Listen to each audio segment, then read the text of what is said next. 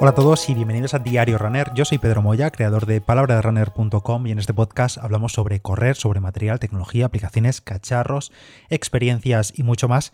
Y en el episodio de hoy os voy a contar un par de temas, tres o cuatro temas que tengo aquí apuntados, pero sobre todo uno de los que ya estáis viendo en el título del podcast es qué ha pasado con la maratón de Tokio. Y es que me he dado cuenta que no he hecho ninguna explicación por aquí por el podcast y muchos de vosotros sabéis que llevo con esta aventura ya varios años, desde que inicié el podcast prácticamente.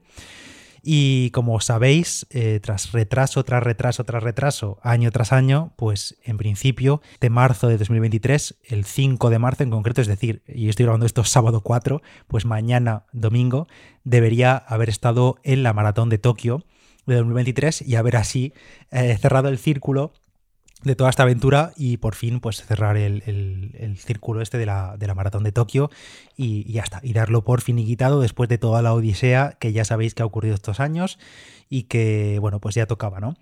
Eh, y así fue eh, lo que estaba planeado hace unos meses, eh, sobre octubre o así, creo que fue, hice un episodio, creo que eso sí que lo comenté, que ya por fin abrieron, digamos, el periodo de inscripción otra vez para volver a pagar el dorsal. Yo me inscribí en octubre-noviembre, no recuerdo exactamente la fecha, pero vamos, más o menos allí en octubre noviembre, pagué otros 160, pues, 170 euros, reservé el alojamiento, el Airbnb allí una semana entera en Tokio y demás. Pero eh, bueno, ya, ya sabéis que el pasado mes de diciembre corrí la maratón de Valencia, mm, acabé muy contento con el resultado y demás. Y la idea pues era eso, acabar Valencia, tomar unas semanas de descanso y volver a empezar un ciclo de entrenamiento de cara a Tokio ya con mucho rodaje en las piernas, por tanto el entrenamiento no tenía que ser tan tan intensivo porque prácticamente todo 2022 ha sido em, definido por maratón eh, tras Sevilla, tras Barcelona y tras Valencia. Pero eh, cambiaron un poco las cosas cuando mm, me puse a planear el viaje eh, de cara a ir a, Tokio. Como digo, reservé el Airbnb, pero había un detalle que estaba todavía en el aire y eran los vuelos, el viaje a Tokio. Y es que Japón eh, oficialmente se abrió al mundo en el mes de octubre, todavía seguían bastante metidos en la pandemia, no con confinamientos y tal, pero sí sin dejar entrar a gente del, exterior, a menos que tuviesen un visado de trabajo o fuesen, no, no recuerdo exactamente cómo era el tema, pero tenías que ir con un guía en el caso de ir de turismo y demás. Bueno, una movida bastante gorda, pero en el mes de octubre eso se solucionó, se abrieron al mundo y demás. Lo que no se abrió fueron otra vez los vuelos directos desde España. Yo en 2020, cuando la primera vez que se canceló la maratón, eh, iba a ir, bueno, contraté y pagué el viaje, que luego lo perdí, perdí el dinero porque no, te lo no me lo devolvieron, el viaje, un viaje directo con Iberia, eh, saqué el billete, no sé, me costó en su día como 500 o 600 euros ida y vuelta, que la verdad ni tan mal.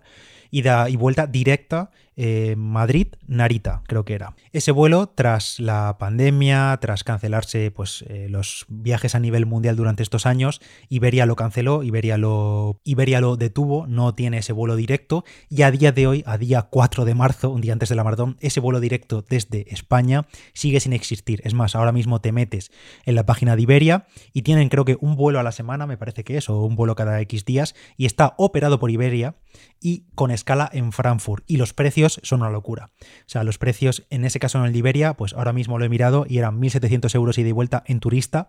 Y según el día que lo mires, pues son 2.000 y pico euros. Y luego, si te quieres ir de otro modo a a Japón, a Tokio. Hay muchas otras aerolíneas tipo eh, Emirates y KML, creo que también vuela y demás, todos con escalas, escalas que hablamos de pues, viajes de 16 horas, 15 horas y demás con escalas en Abu Dhabi, en Londres, en por Holanda. Bueno, los billetes pues de 1000 euros, 900 euros así, no han bajado en todo este tiempo, pero sobre todo el que no ha vuelto, que era el que a mí más me interesaba, era el de ir directo de España a Tokio. Esta, en principio, era una de las razones que más me rascaban para ir a Tokio. Pero bueno, iba a pasar igualmente por el aro. Digo, vale, pues pago los 900, 1000 euros con palizón de viaje, con escalas y demás, como ha hecho otra gente que va a correr este año en Tokio. Pero eso, ya digo, esa era una de las razones que simplemente me chirriaba un poco, pero iba a pasar por el aro. Aunque no hubiese el vuelo directo de España, eso no era el problema.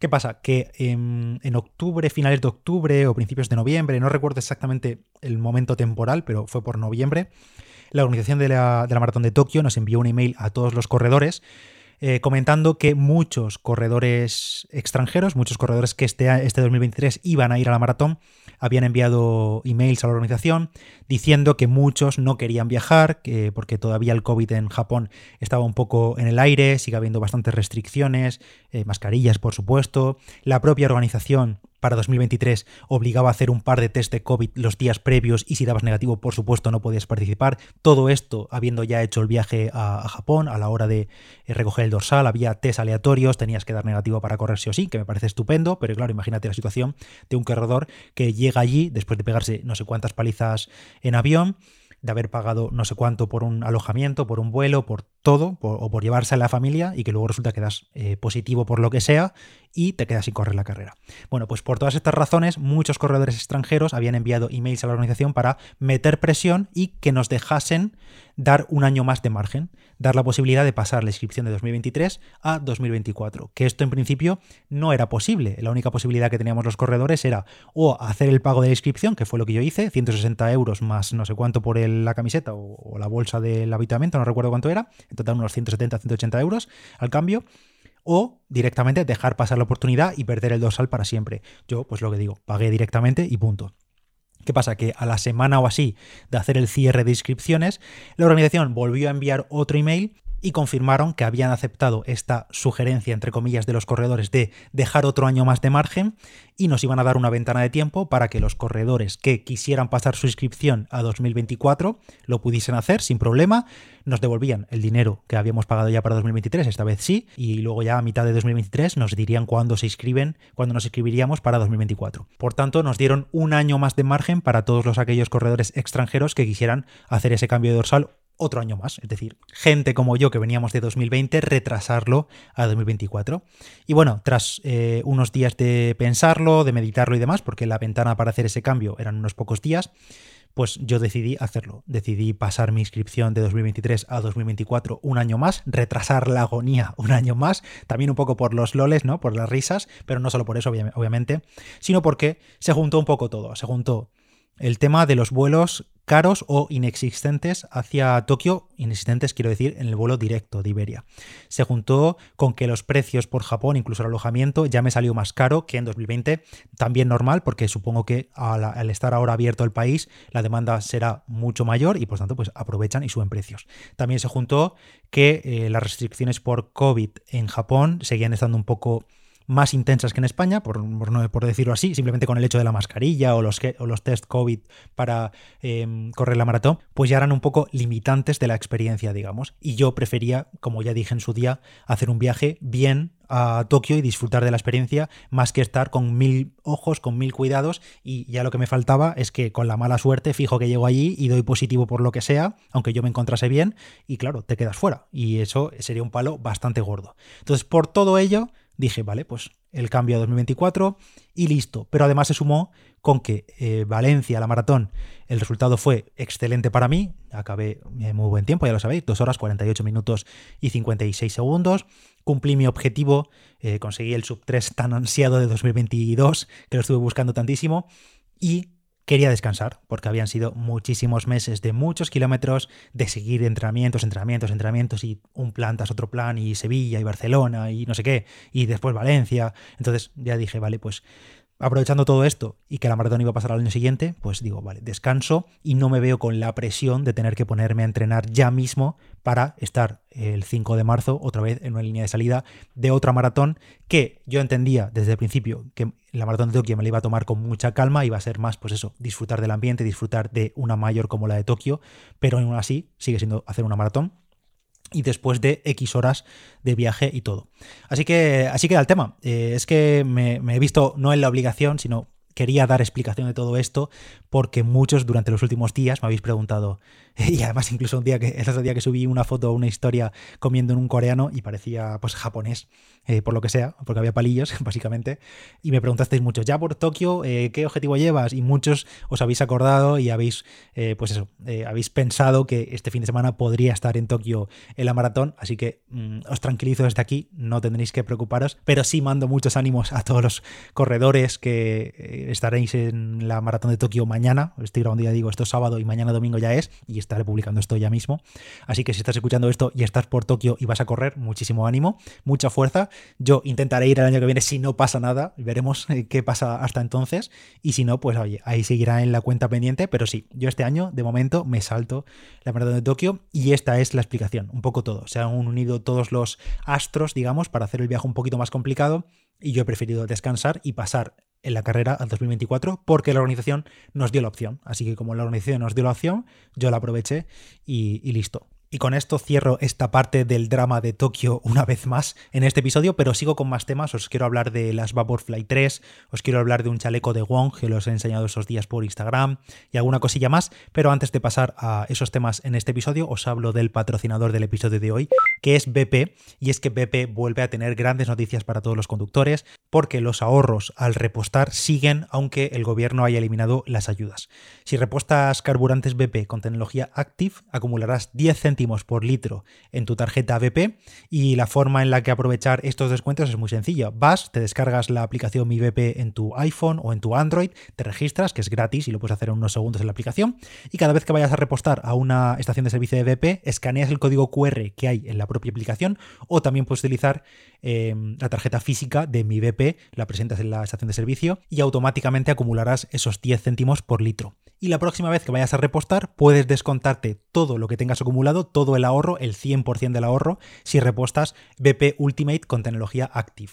Y ojo, que un ahorro de 10 céntimos por litro se nota y mucho. Este ahorro es el mismo para Península, Baleares y Canarias, pero si estás en Canarias recuerda que también puedes acumular más ahorro todavía comprando en establecimientos Hiperdino. Por cada 30 euros de compra ahorrarás un euro para repostar las estaciones de servicio de BP y viceversa. Así que ya sabes, regístrate en el programa Mi BP totalmente gratis para conseguir ahorrar el máximo con BP. Tienes toda la información en la nota del episodio y si no también puedes entrar directamente en mibp.es o en plandinobp.es más temas que comentar en este episodio extraordinario de sábado, o a saber cuando escuches esto, porque quizá te pillo en la siesta o bueno, o de fiesta por ahí. Bueno, lo primero, eh, el chaleco Look de Wong, una nueva prenda que han sacado los amigos de Wong. Ya sabéis que no es que me patrocine ni nada de eso, ni tengo un código de descuento que muchos me preguntáis, oye, ¿tienes código de descuento en Wong? No, no tengo ni hace ningún código porque ya ellos consideran que sus precios son justos y prefieren no hacer ofertas más allá de las que quizá alguna vez puntualmente hay, que aunque creo que nunca hacen, siempre hacen lo típico de gastos de envío gratis o alguna cosa extra de regalo o algo así, pero descuentos como tal no hay. Pues han sacado una nueva, una nueva prenda que se le llama chaleco técnico Look, L-U-K, y os lo enseñé hace unos días por Instagram, hice un reel de él, os lo podéis ver por ahí si lo queréis ver físicamente cómo queda y demás. Yo llevo una talla M, por cierto, por si lo veis ahí.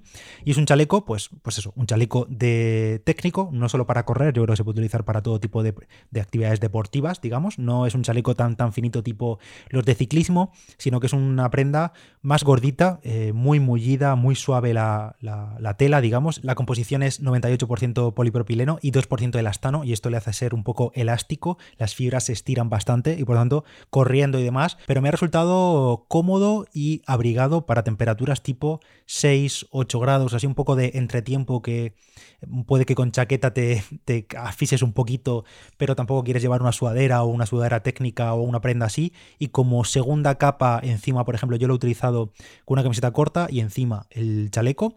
Y la verdad que me mantiene la temperatura, digamos, del torso bastante abrigado, bastante bien. Tiene dos bolsillos laterales, a modo de pues, bolsillos tipo chaleco chaqueta, con cremallera y ya está. Tiene así un poquito el cuello alto, pero no tiene gorro ni nada de eso. Es un chaleco, ya digo, cremallera completa, bolsillos con cremallera, dos bolsillos, y me ha gustado bastante. El precio, 62 euros, y está en color únicamente negro, y es completamente negro, y creo que en el cuello pone Wong, y en la parte baja, en pequeñito, casi en la cintura, también pone Wong, pero por el resto está totalmente libre de logos y demás.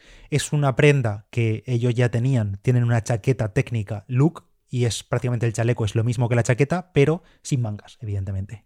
Así que os lo dejo si me acuerdo en la nota del episodio y si no, entráis en la página web de wongsport.com y ahí buscáis look y os aparecerá. Y ahora hablemos de una de las zapatillas más esperadas de este año quizá, sobre todo porque se ha filtrado mucho, bueno, así se sabe todo sobre ellas, pero solo queda que lleguen a la venta y son las Nike Vaporfly 3, la tercera edición de las Vaporfly Next, una zapatilla que pues casi no hace falta presentación, digamos. Em, la hemos visto en miles de carreras, en miles de corredores, tanto élites como amateurs, como yo mismo. Y la Vaporfly 3 se presenta ya por fin oficialmente y se puede comprar este martes, me parece martes 7 de marzo, sale a la venta, pero he podido probarla con antelación, he podido correr poquito con ella y mañana domingo, si estás escuchando esto, domingo por la tarde, sobre las 6 de la tarde, una cosa así, estaros atentos a las redes de Palabra de Runner o al canal de YouTube directamente, porque habrá vídeo con primeras impresiones, con la zapatilla, hablando de las características y demás, pero bueno, os voy a contar así alguna cosilla por encima, porque hay muchas cosas que ya se saben y algún medio que otro americano tuvo exclusiva hace unas semanas, y es como ya sabéis, zapatilla tope de gama de Nike para competición, tanto esta como la Alphafly, ya sabéis que el uso de una u otra es un poco a, gustos del corredor. Nueva geometría de la zapatilla, la Vaporfly 3 cambia por completo con respecto de la Vaporfly 2. Eso sí, se mantiene toda la media suela de Zoom X, mm, muy blandito por la parte trasera, os reconozco, muy muy blandito, y por la parte delantera no tan blandito, más firme también porque hay menos grosor y está también la placa por ahí, la placa de carbono completa, pero eh, me ha dado mejores sensaciones que la Vaporfly 2. Yo no soy muy fan de la Vaporfly 2, reconozco que es una zapatilla espectacular, es un cohete, pero a mí siempre me ha encajado más la Alphafly, la verdad. Y esta Vaporfly 3, las sensaciones que me dieron eh, corriendo con ella, haciendo aceleraciones y demás a ritmos altitos, eh, me dieron muy buena sensación en comodidad y demás. El upper también es completamente nuevo, un Flyknit hiperventilado, pero muy, muy, muy ventilado, es muy perforado y muy muy ligero. Em, tiene un tacto rugoso, es diferente al de las Alphafly, diferente al de las Fly, es diferente a todos los Flyknit que hemos visto hasta ahora, pero es un upper muy mínimo y eso hace que la zapatilla se mantenga bastante bien el peso, 198 gramos para la talla 10 USA de hombre, aunque es verdad que yo he pesado el 44 que he tenido yo y pesaba un poquito más. Eh, pesaba como 205 y 215 derecha e izquierda. Eh, cada uno pesaba una cosa, que es normal, con tolerancias, pero en teoría la cifra oficial son 198 gramos para la talla 10 USA, que es un 44. Drop de 8 milímetros, 40 milímetros de grosor en la parte trasera, por tanto es una zapatilla legal para competir en ruta. Y bueno, algunos detalles más que otros. Se ve la placa de carbono por primera vez en la Vaporfly, tanto lateralmente como en la parte inferior, el Fly Plate, que es la placa de carbono. Y durante los próximos días, ya os digo, os voy a ir contando en las redes sociales de Palabra de Runner o por Instagram, si me buscáis ahí como Palabra de Runner, os voy a contar detalles, curiosidades de la zapatilla, los numeritos que hay escritos en la versión prototipo, que es la que yo he tenido, y algunas que otras sensaciones, pero ya digo, son unas primeras impresiones, porque el análisis requiere un poco más de tiempo y os lo comentaré pronto. Pero salen ya mismo y recordad que en Top for Running, cualquier zapatilla que compréis podéis aplicar el código PDR Top y en muchas ocasiones os hará un descuento extra, un descuento adicional. Y si no os hace el descuento, porque hay veces que meten alguna excepción, simplemente metiendo el código PDR Top, Em, ayudáis a mí mucho. Así que os agradece mucho si utilizáis este código en Top for Running. Pero bueno, os iré contando todo por redes sociales y os mostraré Em, las zapatillas. Las zapatillas que la verdad que a nivel de diseño son muy bonitas, el, color prototipo blanco con algún detalle en rojo, muy bonitas, muy bonitas, muy muy bonitas. Saldrán más colores, evidentemente. Sí que me han dicho, si las vais a pillar, estaros atentos a las 9 de la mañana, porque me han dicho que hay poquísimas unidades de la versión prototipo para toda Europa, así que estaros atentos sobre todo. Si la queréis pillar, estaros atentos los primeros el martes a las 9 de la mañana, porque probablemente vuelen. Y ya para terminar el episodio, simplemente comentar rápidamente que el próximo 21 de mayo es la cursa diagonal en Barcelona y todos los que estéis tanto en Barcelona como alrededores y queréis venir a la cursa, me ha pasado a la organización Clubs DIR un código de descuento, palabra de runner en mayúscula, tal cual, que cuando vayas a hacer la inscripción de la cursa diagonal, metes el código palabra de runner todo junto y en mayúscula y tendrás eh, unos euros de descuento. No sé si la inscripción son 10 euros, no sé cuánto es exactamente, pero vas a tener unos pocos euros de descuento en la inscripción. Es un 10K, es bastante favorable por lo que me han dicho, porque es bajar diagonal. Yo seguramente esté por allí, así que si vas, nos vemos. Y si quieres ir y quieres aprovechar este descuento en la inscripción, pues el 21 de mayo, 10K, con el código palabra de runner en cursa diagonal, tienes ahí un descuentillo. Y nada más por el episodio de hoy. Espero que os haya resultado interesante, espero que la explicación de todo lo de Tokio haya quedado más o menos clara y espero ir contándoos más sobre este culebrón en los próximos meses y quizá años, veremos. Y por cierto, recordad, el martes código PDR Top en Top for Running para las Vaporfly 3 y mañana domingo primeras impresiones en el canal de YouTube Palabra de Runner. Nada más por el episodio de hoy. Se agradecen las valoraciones de 5 estrellas en Apple Podcast, en Spotify, cualquier comentario. Me podéis encontrar por Palabra de Runner en Instagram y en Strava. Y nos escuchamos en el próximo Diario Runner. Chao.